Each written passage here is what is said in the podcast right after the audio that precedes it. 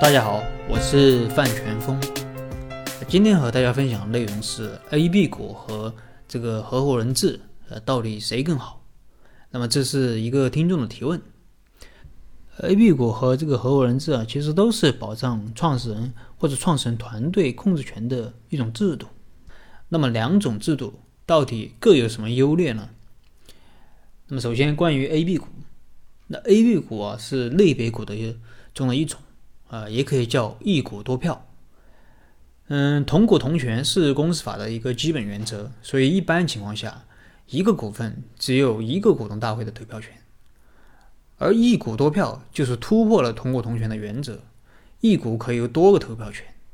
在常见的 A、B 股结构里，A 类型的股票拥有一个啊投票权，而 B 类型的股票拥有多个投票权。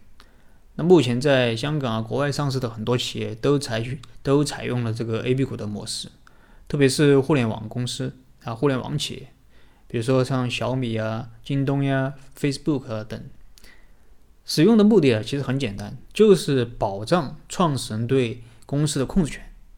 啊，因为无论是 A 轮、B 轮融资还是上市，创始人的持股比例都有可能在减少。啊，都是在不断的被稀释的过程。那么 A、B 股就能保障创始人在持股比例减少的同时，不丧失公司的这个控制权。刘强东曾经在一档节目上说：“如果不能控制这家企业，我宁愿把它卖掉。”啊，在京东，那目前最大的股东是腾讯。如果没有 A、B 股的结构，那刘强东可能就无法控制公司，说不定他真的会把公司卖掉。啊，这也让我想到了这个明朝。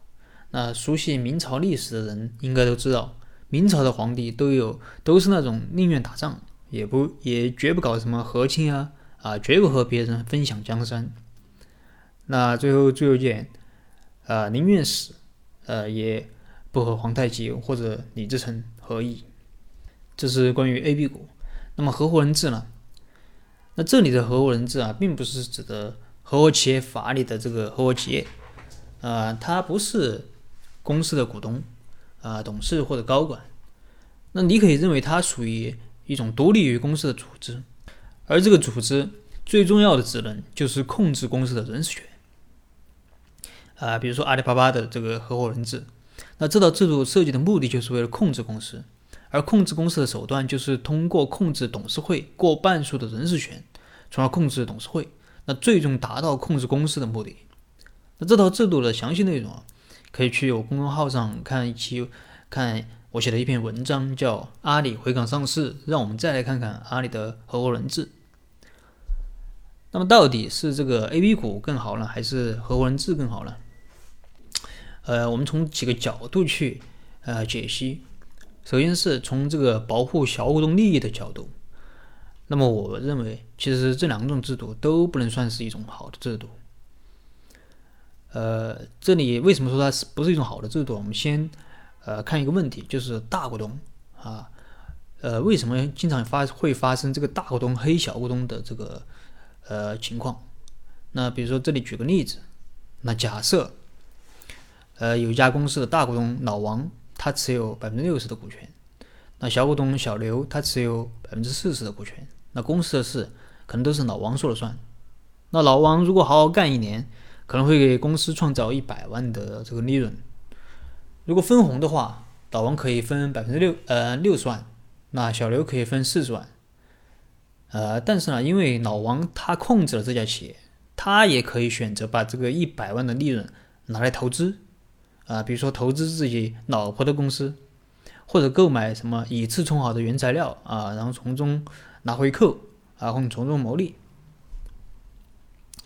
有朋友说，这个老王有百分之六十的股权，呃，他可以分六十万，其实没有必要搞这些动作，啊，但是如果试想一下，如果老王他只有百分之十的股权，啊，然后通过这个 A、B 股的模式来控制公司，那你认为有这么大的这个利益在其中，那么老王他有没有动机去搞这些啊小动作？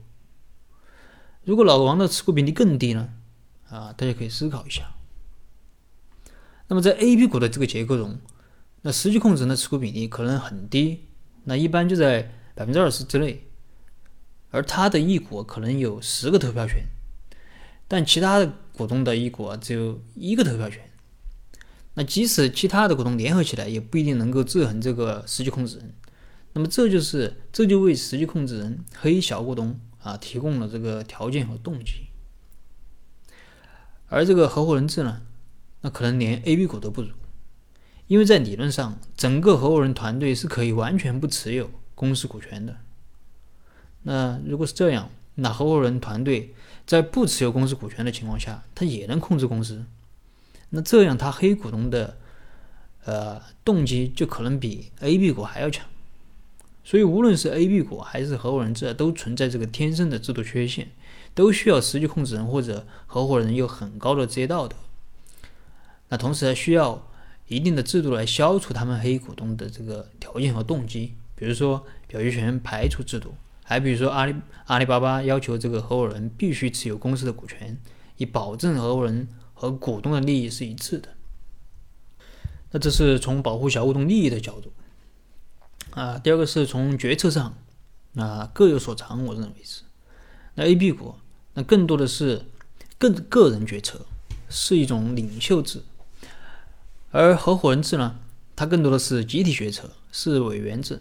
那个人决策对领袖的依赖是很高的，比如说像这个京东的刘强安、刘强东这个性侵案的发生，让这个 A、B 股的这个弊端就显露无遗。那实际控制人出事，那其他人都要遭殃。但集体决策就一定更好吗？